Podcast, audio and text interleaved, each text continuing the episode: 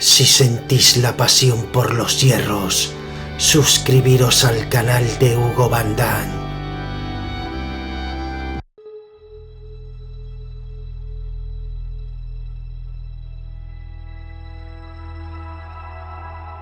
Nuestro invitado de hoy, con singular magnificencia esplendorosa, encontró en los hierros al fin su eterno refugio. De la mano de su mentor, Arturo Castañeda, fue capaz de deslindar lo posible de lo imposible. Uno se confunde de asombro ante tanto músculo. Deseoso de sortear los más recónditos secretos de los hierros, gracias a la sublimada materia de su cuerpo, se produjo en su alma una luz que aclaró su porvenir. Quería ser culturista. Hoy, cara a cara, con Hugo Bandán, Carlos Blanco. Carlos Blanco, muy buenas, ¿cómo estás? Hola, muy buenas. Bueno, por fin estoy aquí con el, corrígeme si me equivoco, único culturista gallego IFB Elite Pro. Sí, creo que, creo que sí, que no hay más. O sea, que a día de hoy podemos decir que eres el estandarte ¿no? del culturismo en Galicia. Sí, bueno, un poco, no sé. Yo tampoco me gusta decir que soy, bueno, soy uno más, uno que luchó como, como otros y que llegó a donde pudo. Sí, bueno, lógicamente. Carlos, el misterio de la primera creación siempre ha desconcertado a la ciencia, pero en tu caso no ha sido así. ¿Qué significa para ti Arturo Castañeda? Hombre, eh, eh, bueno, a, a, mi padre no le gusta mucho que diga esto, como es normal, pero yo Arturo lo siento en parte como un padre también.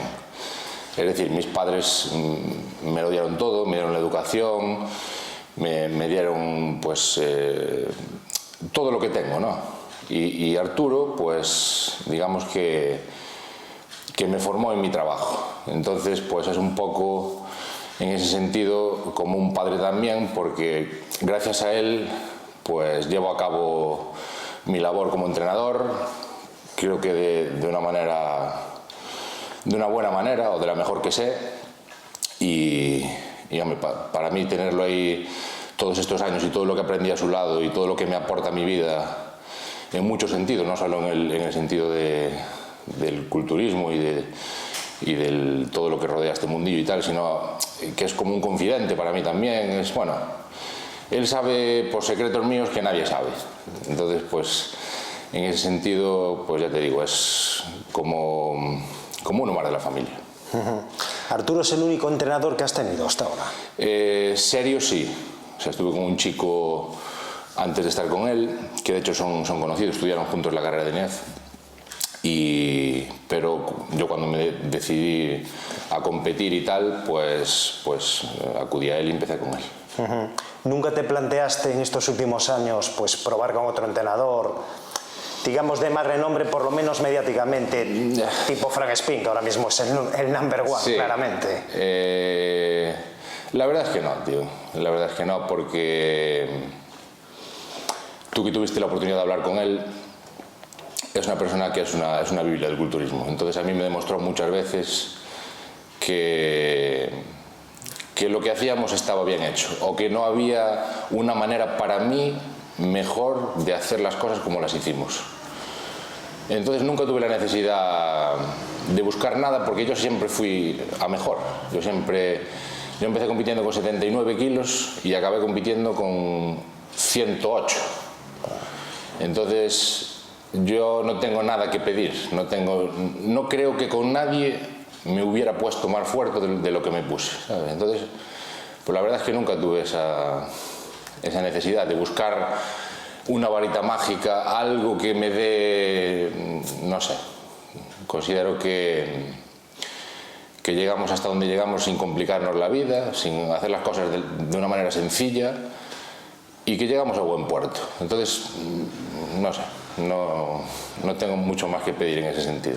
Yo, todo el mundo que, que pulse la opinión acerca de, pues, de Arturo como preparador, todo el mundo me habla de lo mismo. Aparte de lo que dices tú de- de- del conocimiento, es la prudencia y la sensatez. ¿Tú crees que Eso esas es. son las, las mayores Eso virtudes es. como Arturo, Eso es. de Arturo como preparador? Eso es, sí, yo creo que sí. El, el hecho de no complicarse la vida o de no abarcar más de lo que él cree que está de más, ¿sabes? Creo que, creo que el que vale para esto no necesita gran cosa ni complicarse la vida para llegar a tener un buen físico y hacer algo. O por lo menos, porque yo también tuve esas experiencias con alumnos míos. Entonces, eh, eso, si hay que hacer cosas muy rebuscadas, si hay que... Es como el que pues, no le mejoran las piernas o no le mejoran los brazos y rebusca y rebusca. Si no mejoran, tío, no hay, no hay mucho más que... Podrán mejorar, pero siempre van a ir rezagados con respecto al, a grupos más fuertes o... Es un poco... Es un poco así.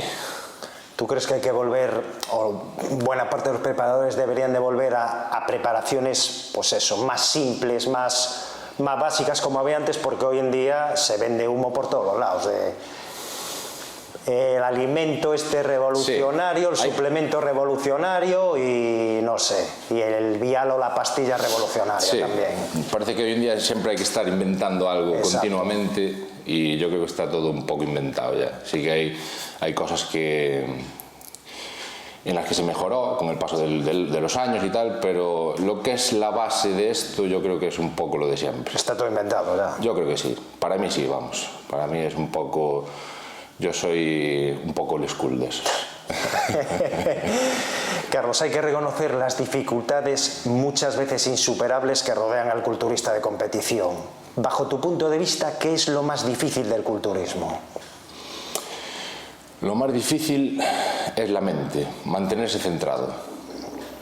De hecho, es lo único difícil, porque tú no puedes plantearte ser culturista si, es un martirio para ti ir a entrenar, si es un martirio para ti prepararte las comidas, pero si es un poco martirio la autoexigencia a la que te llevas, de, llegado a un determinado nivel. Entonces, claro, es relativamente fácil aguantar la motivación un año, dos años. Es relativamente fácil forzar la comida una semana o dos. Pero es bastante complicado hacerlo durante 10 años, por ejemplo. Mantener el esfuerzo en el tiempo. Exactamente. Eso es lo complicado. Exactamente. Yo te puedo asegurar que me, me tiré 10 años de mi vida viviendo para esto. Es decir, autoexigiéndome continuamente, eh, estresado antes del día de pierna, de hecho, pasarme noches sin dormir pensando en el entreno que tenía que sacar. Y, y claro, yo se lo veo, la parte mental la veo la más, la más difícil. Luego, pues aguantar la dieta en precompetición, no dejarse eso. todos tenemos bajones, todos tenemos ganas de, de dejarlo eh, cinco o seis veces durante la preparación y mandar toda la mierda. Y aguantarte ahí con la cabeza fría, aguantar, eh, pues esto tengo que hacerlo sí o sí. Pues claro, to- todo, yo creo que lo mental es lo peor. Carlos, ¿qué significa para ti el culturismo? Hombre, el culturismo para mí eh, lo significa absolutamente todo. Mi, vida eh, gira en torno al culturismo. Los momentos más felices de mi vida fueron encima de una tarima.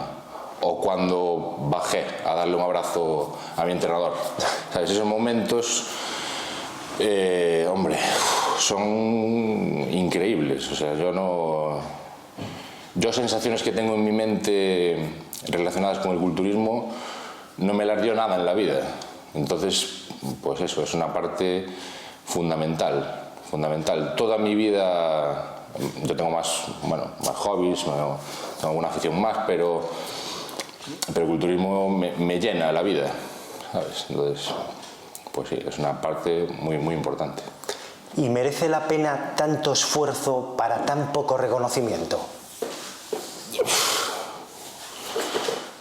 Es que no es tan poco reconocimiento. Yo, yo me siento reconocido y querido, ¿sabes? Yo creo que yo no tengo nada que decir en ese sentido. Yo, yo todo lo que, todo el esfuerzo y todo lo que hice, me- a mí me lo recompensa todo el culturismo. O sea, de una manera o de otra, siempre me vi recompensado.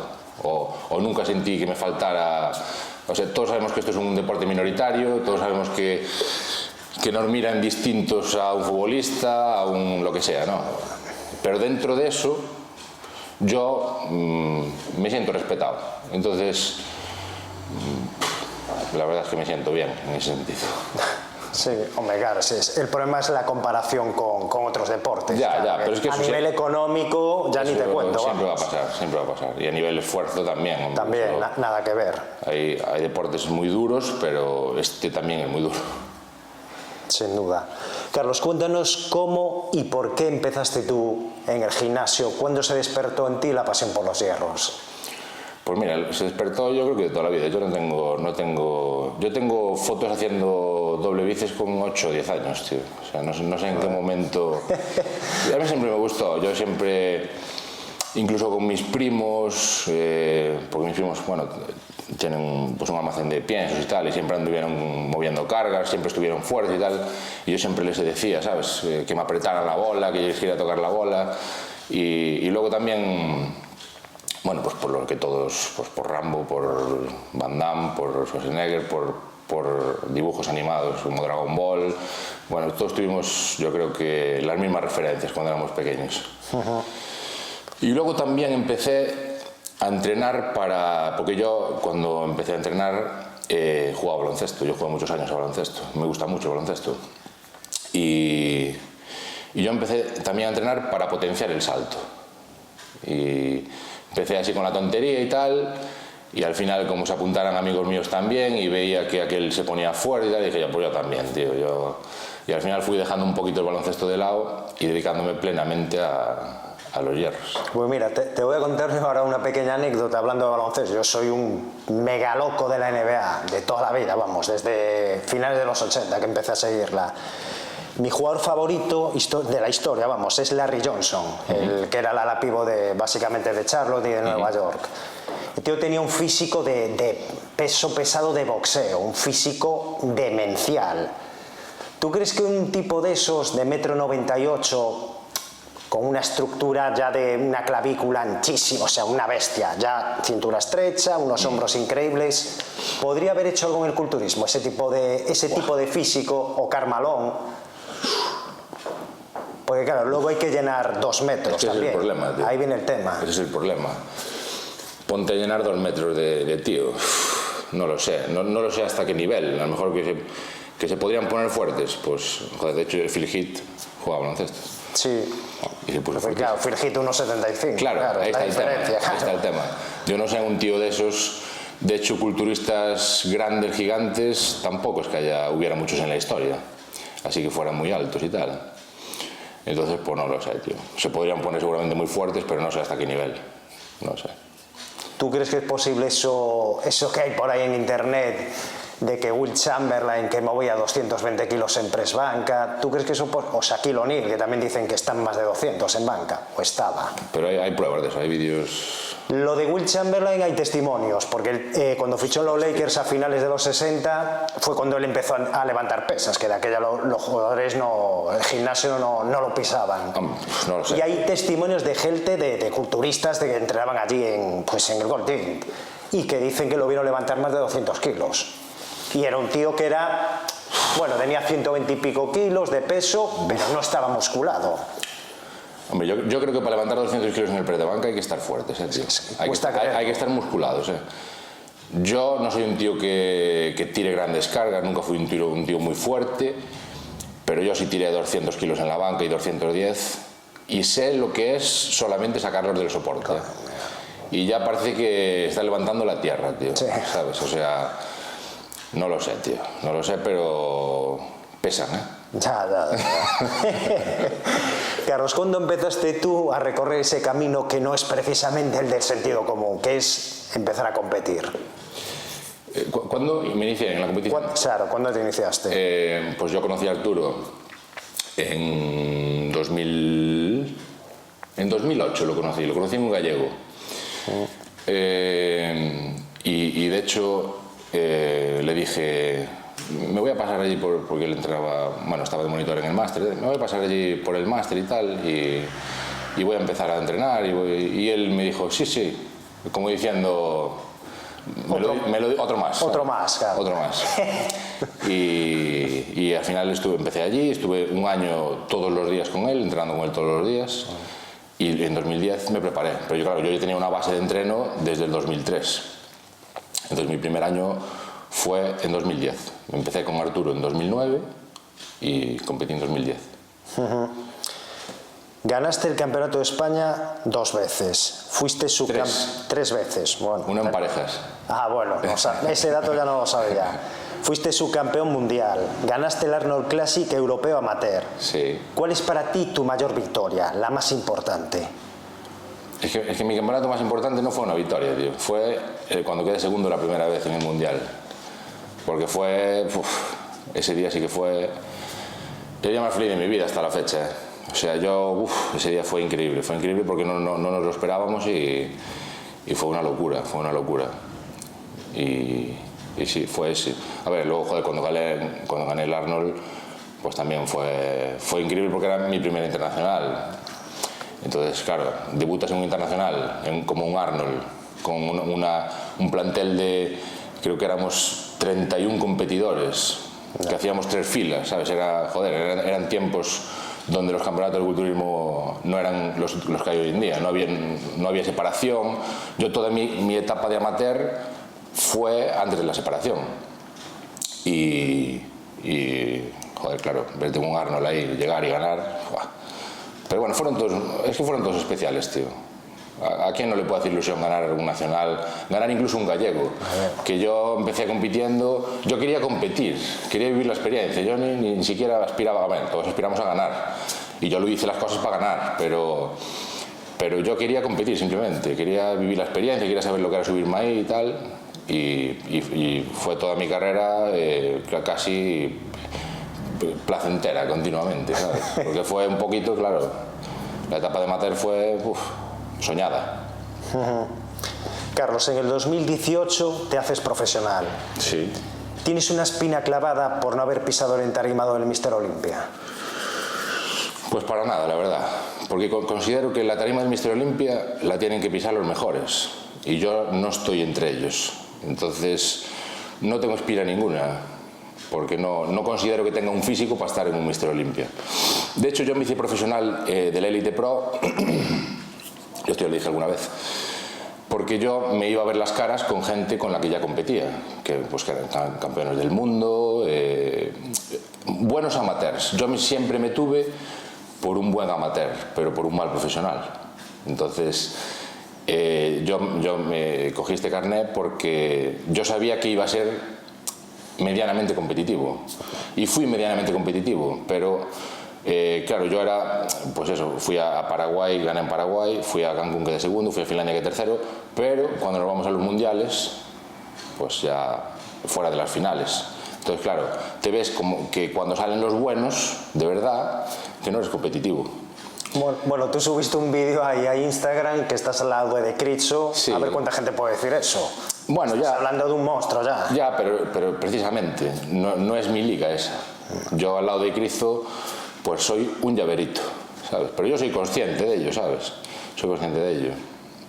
Entonces, eh, el tema de, de la profesionalidad hoy en día está, está que ya no se valora. Yo, yo ya no, no concibo que, que- que haya esta cantidad, esta barbaridad de, de profesionales, que, que se den carnes a diestro y siniestro. No sé, se perdió un poco la esencia de, de lo que era un profesional.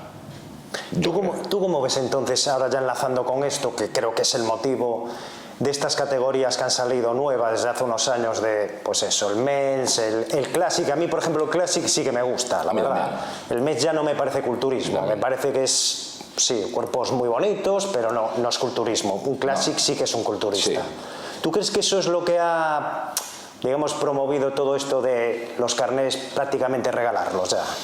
Es que todo influye, claro, porque ahora encajar en una categoría es mucho más fácil. Hombre. Antes había culturismo Y nada más. Y o te ponías fuerte o olvídate. Y ahora pues eh, siempre hay más probabilidad de encajar y, de- y aquí y allá. Bueno, de todas maneras lo del Classic es una categoría que hay que nacer para ella. Entonces ahí también pues es- está muy reducida a unos poquitos que tienen la línea, que, que, que, que tienen esa pose que se pide, esos vacíos. Es muy, muy, muy genética, muy genética esa categoría. Pero, pero para subir también, no todo el mundo vale para la categoría Open. No, claro, evidentemente, evidentemente, pero, pero a lo mejor un culturista que no sea tan bonito, pero es tremendamente masivo, tremendamente denso, que sale despellejado, que sale, pues aunque le falle un poquito la línea, pues a lo mejor es competitivo en Open. Eso en Classic Nah, imposible. no, no va a pasar, no va a pasar, porque se pide, prima la estética mucho. Que yo lo veo bien, a mí me gusta, es una categoría que me gusta. Y, y joder, salen unos físicos ahí increíbles, increíbles. Sí, sí, sí, sin duda. Carlos, la genética predispone, pero el hombre es el que dispone. ¿Tú tienes buena genética? ¿Consideras que tienes buena genética? Sí, sí, no, no soy. No soy un. Un, Un potencial increíble, no tengo ahí. No soy un Phil no soy.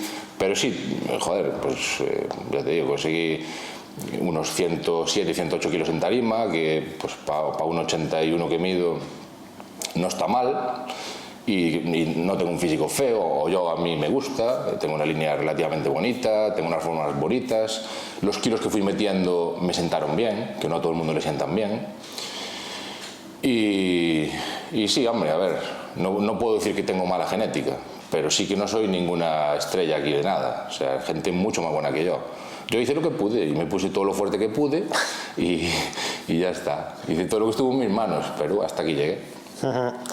¿Cuál es el culturista contra el que tú has competido que más te ha impresionado en persona? Eh, Cristo, tío. Cristo. Es que Cristo lo ves, en- lo ves ya en, en el, en el buffet comiendo por la mañana antes de ir a competir y dices tú, pero, pero ¿esto qué es, tío? O sea, esos brazos. Es, es una barbaridad, es, un, es una bestia, tío. O sea, lo que se ve en Instagram de las fotos que Sí, sí, parece no, que hay no, un en- en- Photoshop en persona ahí, es, peor, verdad. En persona es peor. Bueno. En es peor. Es una barbaridad. Sobre todo los brazos, tío. Sí, sí. Porque ti- tiene todo. A ver, le, le falla un poco la cadera posterior, igual el culo, los femorales ahí. Pero es que es una bestia, tío. Es una barbaridad de tío. Es un- Y no es especialmente bonito. Tampoco a mí. No es un, un físico que digas. eh, no es un Fleck Wheeler, ni mucho menos, ¿sabes? No, es un Marco Rull, una cosa de estas, una mole. Sí. Bueno, más bonito. Un más poco más bonito, sí, un poco más Un bonito. poco más, sí. Pero, pero es espectacular, es una, una carne, tío, y sale bien de punto, sale... Es increíble, la verdad. Pero, por ejemplo, me gusta más Mika, Mika Silvone, no sé si lo conoces. Que es un tío que también compite con nosotros. Y, de hecho, pesa 90 kilos, tío. Y es un... Es un Pero 90 kilos con altura. pero no- 90 kilos no, no es muy bajo, ¿eh? Mide unos 70 y algo. Ah, entonces no, es. No, no es muy bajo, pero los tiene muy, buen- muy bien puestos, tío. De hecho, yo creo que. De hecho, no sé si andará ahí para salir en la Pro League. Y ese sí que tiene potencial para salir en la Pro League. Y Indoor 12 eh, puede hacer mucho daño, creo yo. Es un físico uf, bestial también. Carlos, echando la vista atrás, tú has logrado más de lo que soñabas. Sí, sí, sí, sí, sí. Sin ninguna duda. Pero hace mucho. Hace mucho. Ya cuando gané el Arnold, ya, yo ya estaba. Yo, yo dije, yo ya cumplí, tío. Sí, sí, hace muchísimo ya que, so- que so- sobrepasé mis expectativas. ¿Y alguna vez cuando competías pensaste en dejarlo definitivamente? Mm, No una preparación, dejarlo ya no, para siempre. no hasta estos últimos años, claro. No. No. bueno, te creo, te creo. No, no, que va, que va. No, no, yo siempre tuve pasión y la tengo. Y no se me fue la motivación ni mucho menos, que va. Yo entreno, aparte entreno con los chicos y entonces ellos, ellos- Es que nos picamos inevitablemente. Entonces ya entrenar duro sin querer, ¿sabes? Y me gusta entrenar duro y me gusta mantenerme en un estado de forma bueno, me gusta estar pues, pues bien, me gusta gustarme. Carlos, Arnold creó la oportunidad para otros, indicó el camino. ¿Tú te imaginas tu vida sin el culturismo? Hombre, hoy en día no, claro. A lo mejor si no hubiera empezado, no, ya, claro. Pero no, no, desde luego que no, desde luego que no. Y aparte es que ten- tendré que estar el resto de mi vida eh, relacionado de alguna manera o de otra con el culturismo porque, es, ya te digo, es una cosa que... Mira, a mí hay dos cosas que me ponen los pelos de punta. Bueno, tres. Una de ellas, eh, el mundo del motor. En general. Es decir, escuchar un, escuchar un V12 atmosférico al corte me pone los pelos de punta. Eh, ver a un tío despellejado posando delante de mí me pone los pelos de punta. Y luego otra cosa más que esa la dejo a la imaginación. Ya, ya, me lo imaginaba. lo iba a decir yo antes, ya me lo imaginaba. Pero bueno, Carlos, ¿qué es lo mejor que te ha dado el culturismo en tu vida? Lo mejor eh, en- fuera de los títulos. Sí, en general, lo, lo que... Disciplina, Lo más valorado. Disciplina. Eh, sí. Disciplina para la vida. Es decir, eh, ser más ordenado, ser capaz de llevar tu vida más ordenada, eh, creer que si te propones algo puedes llegar a conseguirlo y, y eso. eh, sobre todo disciplina, sobre todo orden en la vida, tío. Lo peor del culturismo, Lo peor, meter la comida sin ganas, tío.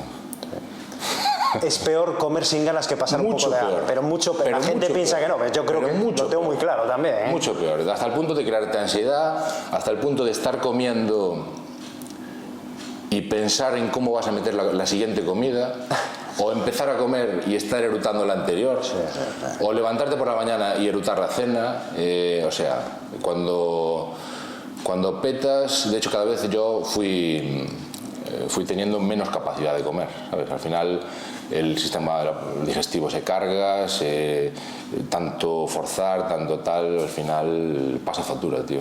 Es que es, es una parte de la que no se habla nunca. Es, Y es una parte de la genética, tío. Hombre, es lo que te iba a decir ahora mismo. El aparato digestivo es una parte fundamental. Como no tengas eso bien, ya puedes tener la genética más cojo. No hay manera. ¿eh? Eso lo si dice- no lo es dice capaz Arturo mucho. comida, nada. Eso dice Arturo mucho. De hecho, yo tengo muchas frases de Arturo. Eh, el, el que más fuerte sea capaz de entrenar y el que más sea capaz de comer es el que más fuerte se va a poner, tío. Que eso es, es complicado. Yo te digo, tanto aguantar la motivación en el entreno, la autoexigencia, como la capacidad de comer y de asimilación y todo eso, es, es fundamental, fundamental. ¿Qué se puede hacer, por ejemplo, cuando estás comiendo, pues no sé, por decir una cantidad, un kilo de pollo al día y llega un momento que es oler pollo y te abres a vómitos? ¿Cómo se solventa eso? Eh, hay que meterlo, tío. Pues que tienes que comer carne, no, que no comer, tío. solo en pescado, Hay tienes que comer. meter. Puedes hacer variantes, puedes desmenuzarlo, eh, buscar formas de que, de que te entre mejor, hacer alguna comida líquida, pero al final hay que comer, tío. Al final, al final esto es un deporte extremo y, y es extremo para todo, tío.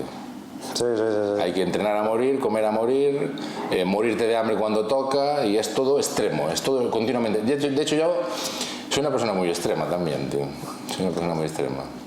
Yo, en mi vida grises no hay muchos, tío. Blanco o negro, vas. Sí, soy muy así, tío. Y aparte que tampoco es bueno para ciertas cosas, pero soy muy así, soy muy extremista, tío. Carlos, cuéntanos esta anécdota que me enteré hace poco de que aquí en Santiago te echaron de un gimnasio por gritar al entrenar. ¿Qué pasó? Eh, Pues pasó que, pues, eh, bueno, dijeron que no querían ese ambiente de entreno, que, bueno, que yo no entiendo muy bien hoy en día por qué pasó eso, porque eh, nosotros entrenamos a las 2 de la tarde y a las 2 de la tarde no hay gente en el gimnasio, hay poca gente. Y desde luego si había 10 personas, 5 las preparaba yo, es decir, estábamos un poco entre nosotros. Entonces, bueno, pues por lo que sea, no, no, de repente eres no grato y la casa es tuya y la puerta es mía, tío. Claro, yo lo que no, voy a, po- lo que no me puedo permitir es que si yo estoy en plena competición, si yo estoy compitiendo en mundiales, si yo estoy eh, eh, con unos requerimientos X, lo que no voy es a medir un grito. Es decir, si yo sé que gritando esa repetición va a subir, voy a gritar, tío. ¿sabes? Porque me, me vale más el, el fin, el resultado, que tenga que medir yo un grito. Y yo, joder, pues entrenando pierna, pues yo grito, tío. ¿Qué quieres que te diga? Entrenando lo demás, pues me, me puedo cohibir, me puedo... Pero entrenando pierna es que, es que es comprobado que yo me reprimo y me dejo pues tranquilamente dos o tres repeticiones en, en, recámara ahí. Y esas dos o tres repeticiones a lo mejor son dos puestos o tres en la tarima, tío. Entonces, cuando hablamos de competición, hablamos de competición, tío. No hablamos de ir a la playa. Carlos, debo hacer una pregunta curiosa. ¿Te gustan las mujeres el físico que tienen cuando compiten? Sí, me gustan, claro. Me gustan como hombre, dices. Claro, claro desde un como punto de hombre, vista sí, de atracción sí, sexual. Vamos. Sí, sí, claro. Sí, sí, me gustan. Sí, porque mmm, se juntan las dos cosas. Yo sé el trabajo que hay detrás de un físico y aparte, pues a mí me gustan las formas musculares, me gustan las chicas trabajadas, me gustan eso, que tengan pues... Una tía que entrena le sientan los pantalones de una manera muy distinta a una tía que no entrena. Entonces, pues a mí me parece atractivo, me parece sensual, me parece... Sí, quizás en un punto, si hablamos de una woman o una body, en un extremo de deshidratación el día antes de competir, pues a lo mejor está mejor pues, un mes antes de competir o tres semanas antes. Pero bueno, me sigue pareciendo atractivo igualmente. Carlos, ¿por qué crees que se miente tanto con respecto a la química en otros deportes y en cambio al culturista parece que se le exige que vaya con, por la calle con una camiseta que pone uso esteroides? Mm, porque es muy visual. Porque es muy visual. No es lo mismo eh, tirar un disco que no o tirar una jabalina o correr 100 metros o lo que sea no es lo mismo que ver a un tío de 110 kilos con venas hasta en los lóbulos de las orejas entonces claro es mucho más llamativo y da pie a eso da pie a que se hable da pie a que es, yo creo que es por eso claro. ¿Tú crees que los que llegan a un Mister Olimpia, basándonos en casos tipo, bueno, pues, eh, ¿cómo se llama este? El, el, alemán este que murió, el de...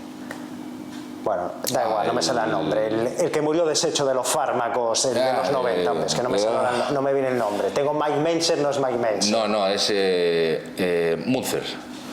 Exacto que los que llegan ahí muchas veces es porque están dispuestos a exponer más su salud. Es que yo creo que no está porque el camino, tío. Ese es un caso, hay más ejemplos sí, de, sí. de, gente que no estaban excesivamente dotados genéticamente y llegaron a Olimpia a base de reventarse. Sí, llegaron tampoco no a hacer gran cosa. Bueno, eso sí. Entonces, claro, llegar, si el tema no es llegar. Si yo, por ejemplo, yo no veo descabellado ni que pueda conseguir el carnet pro, ni que me pueda ver en Olimpia. Pero yo sé que no es mi sitio. Yo sé que no es mi sitio. Yo, yo quiero estar en un sitio y estar a gusto y, y, y, saber que estoy ahí porque es mi sitio, porque yo soy competitivo ahí, porque yo merezco estar en medio de esa gente. Pero yo irme a clasificar a la Conchinchina para ir a un Olimpia, a mí no me aporta, no me llama eso, no me... No, a mí me llama mucho más pues irme a un mundial amateur y estar ahí en el podio, tío. A mí eso me llena, ¿sabes? Yo, muchas veces eso que dicen de de cabeza de ratón o cola de león. Yo, yo cabeza de ratón siempre, tío.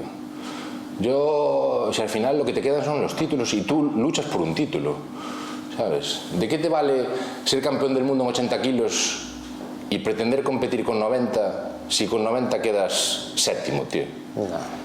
Sí, que, sí, que pesas 90 kilos, pero que, que no, no sé, a mí eso, no sé, yo lucho por un título siempre, lucho por... Y, y eso es lo que, lo que hablamos. Yo creo que no está el camino en el uso de, o en hacer esto, o en hacer lo otro, para llegar a Olimpia, ni, ni para llegar a estar fuerte, ni. Yo creo que no está ahí el camino para nada, tío. Y, y muy comprobado, además, muy comprobado. ¿Tú crees entonces que, digamos que los que dan mala fama al culturismo son precisamente los irresponsables con la química? Mm. Que cada vez hay más a nivel amateur, ¿eh? a nivel de gente que no compite. Sí. Yo creo ciegamente que es así. Carlos, ¿cómo ves a Ángel Calderón? En estos momentos, el dios supremo del culturismo sí. español. Hombre, pues tú lo has dicho, es increíble, es un...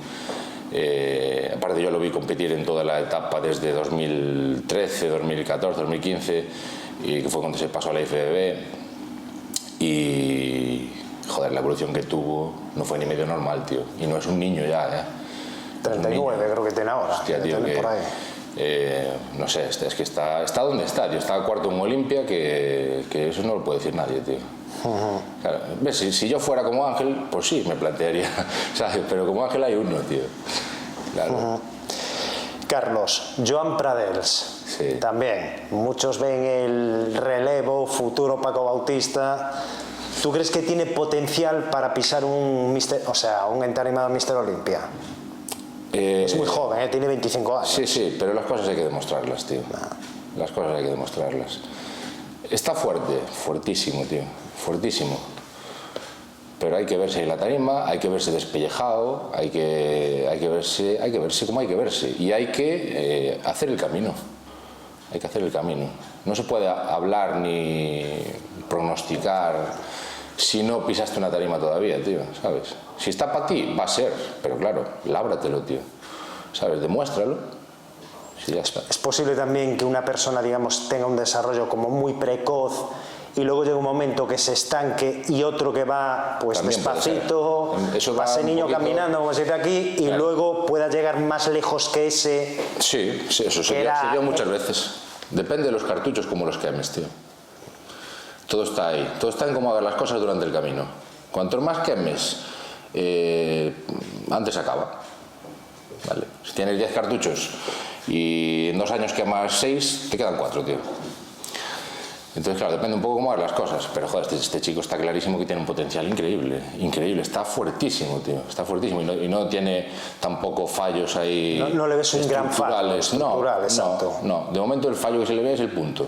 Hay que apretarse, tío. Hay que apretarse, hay que, hay que estrujarse y hay que salir con condición. Para mí, eso es una premisa fundamental del culturismo, tío. A mí me da igual que peses 60 kilos, pero hay que salir con condición a una tarima, tío. Para mí eso es fundamental.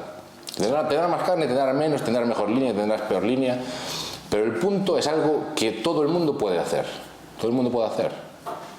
Mira, hablando de punto, ¿qué pasa en Valencia? Porque están saliendo de allí no solo preparadores, sino competidores todos con unos físicos brutales. Sí, es que es, es claramente la meca de- del culturismo en España. Sí, ¿vale? Andalucía también. Toda la zona levante, Litoral, por eh, costa, por ahí, eh, es todo, hace calor, eh, todo da más pie a, a que se cuide más la gente, hay playa, tal. Todo suma. Pero claro, eh, to- todo, todo está en base a la afición que haya, tío. Si allí hay en porcentaje muchísimos más culturistas que aquí, pues al- alguno bueno saldrá más. Es decir, alguno más saldrá bueno. No, habiendo más. Hombre, es evidente. Eh, por probabilidad solamente. Es evidente, es evidente. Claro, tú has entrenado con algún chaval que tú lo hayas visto y hayas pensado, joder, este tío si se dedicase arrasa con todo. Sí, sí. Y un chaval que entrena mal, come mal, Sí, no toca siempre- nada de, por supuesto, de, de tema. Sí. Y dices tú, madre mía, qué gemelos, qué, qué estructura tiene este tío. Y haciéndolo mal todo. O incluso que lo ves por la calle y dices, "Hostia, este vaya potencial. Sí, eso se ve. Cuando alguien tiene potencial, se, se ve claramente. Es que yo, por ejemplo, soy de los que piensa que realmente, pues, eh, Phil Heath, eh, todos estos que ganaron en Mister Olympia, no son precisamente el tío más dotado genéticamente del mundo. El tío más dotado genéticamente del mundo, o los más dotados, es que posiblemente no levantan ni pesas. Yo estoy convencido de eso. Puede ser, sí.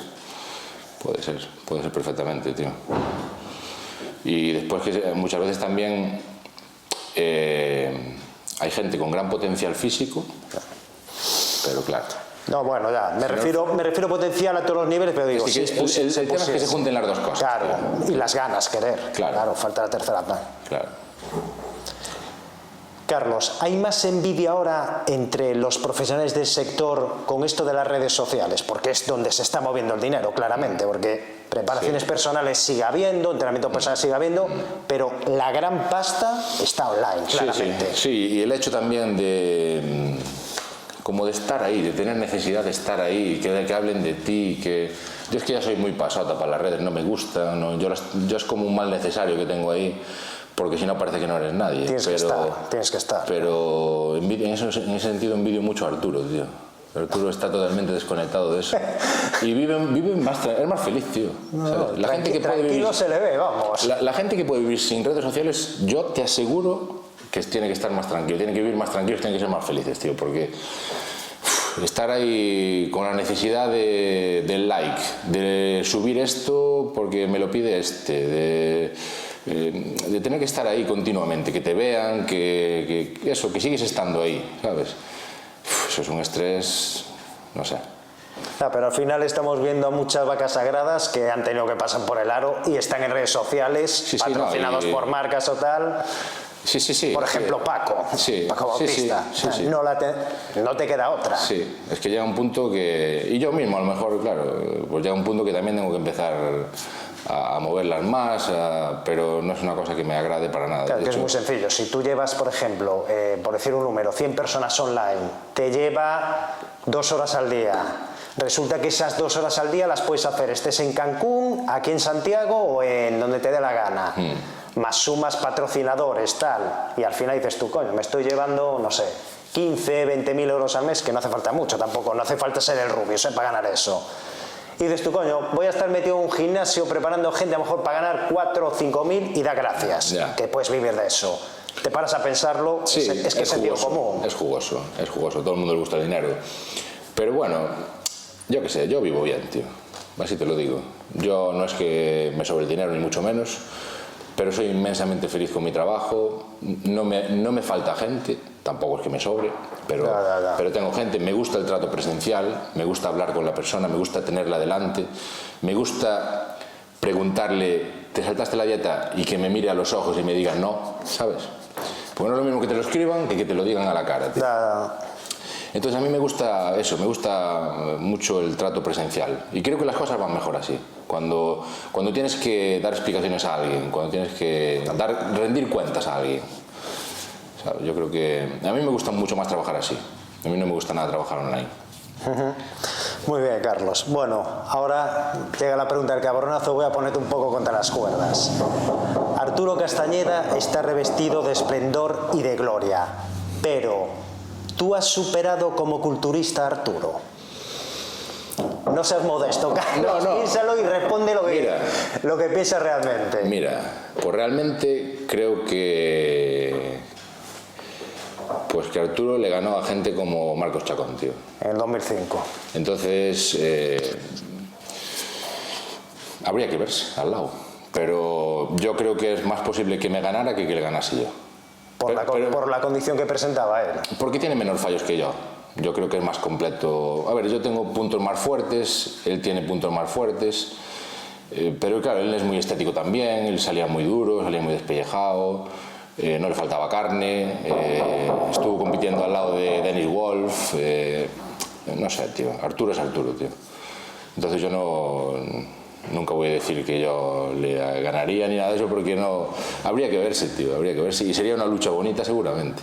Ta- También otro, otro duelo bonito sería tú, Arturo y Ramón González. Otro también. Que Ramón González, cuidado, no hablamos de Pericol de los Palotes tampoco, ¿eh? hombre, es un fuera de serie, eh, de hecho de lo mejor de la historia de España. ¿no? Combinando tamaño, estética, condición, posiblemente sea el número Sí. uno de la historia de España. Pues sí. Para mí es Paco Bautista el mejor, pero combinando estética y Sí. todo, Sí, sí. Ramón, hostia. Bueno, pues Carlos, tengo un amigo aficionado a las ciencias ocultas que también quiere hacerte una pregunta. Hola, Carlos. La noción de criatura y de creado parece estar en la base misma de la cuestión de la existencia del alma entre los celtas. Todas las criaturas son una mezcla de polvo convertido en maleable gracias a la saliva divina. Solo el proceso de creación del hombre es ambiguo.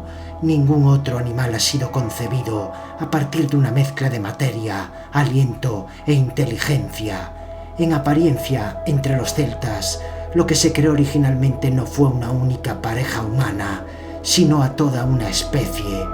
El folclore conservado hasta nuestros días nos ofrece una muestra de la creencia de los celtas en la existencia de una reserva de almas. En cada familia se daba el nombre del antepasado recientemente fallecido al recién nacido que llegaba al grupo familiar. Este ocupaba el lugar dejado vacante por el fallecido. Pero, ¿qué piensas tú de la reciente oleada de muertes que han asolado al culturismo? Hombre, pues una, desgracia y, y las que no se sabrán, tío. Y las que no se sabrán. Y las que vendrán, ¿sabes? Porque, no sé, yo creo que como se están haciendo las cosas no es el camino, tío. No es el camino. Pero bueno, oye, allá cada uno. Yo siempre procuré ser cauto toda mi vida, siempre eh, procuré hacer las cosas con dos dedos de frente. Siempre tuve una mano ahí que, que pensó igual que yo. Y, y pues eso, que a ver, es un poco como en todos los deportes, ¿no? Pues eh, siempre pasan cosas en todos los deportes, pero, pero bueno, aquí ya sabemos un poco lo que hay, ¿no? Y, y yo creo que se debería, pues eso, respetar un poco más eh, el tema de la, de la, química, creo que se, se, debería afrontar de otra manera, creo que, creo que, se, que nunca se le debió perder el respeto que se le tenía, tío. Porque ahora creo que ya se normalizó todo y ya se habla del tema como si fuera algo normal, como si fuera... Suplement, otra suplementación. Sí, o como si fuera hacer un perro de banca, tío, o comerse un tablero de arroz con pollo. Y no es así, tío, no es así. Yo creo que, que se, se, debería hacer las cosas con más cabeza. Y, el, pero el problema es que la gente que pauta o dice o hace es la, la culpable, es la que no tiene cabeza. ¿Sabes? Que, y esto de querer hacer campeones en dos días, por, por la foto del Instagram, y no sé, este, yo, yo siempre digo que yo nací en una época equivocada, tío. Yo tenía que, yo tenía que tener tu edad, tío. Yo tenía que haber nacido, pues eso, en, en el 70 o no sé, tío. Yo, eh, no me gustan los tiempos que, que vivo con respecto a varias, a varias, cosas, además, a varios temas. No, a, mí, me pasa, dejando al margen esto en otros temas, yo estoy tal, totalmente de acuerdo, vamos. Pues Carlos, lo vamos a dejar aquí. Muy bien. Ha sido un placer. Un placer, el placer es mío que te llevo siguiendo desde hace mucho tiempo, tío. Y me hacía muchísima ilusión la entrevista esta. Pues nada, muchas gracias, Carlos. Nada, a ti. Venga.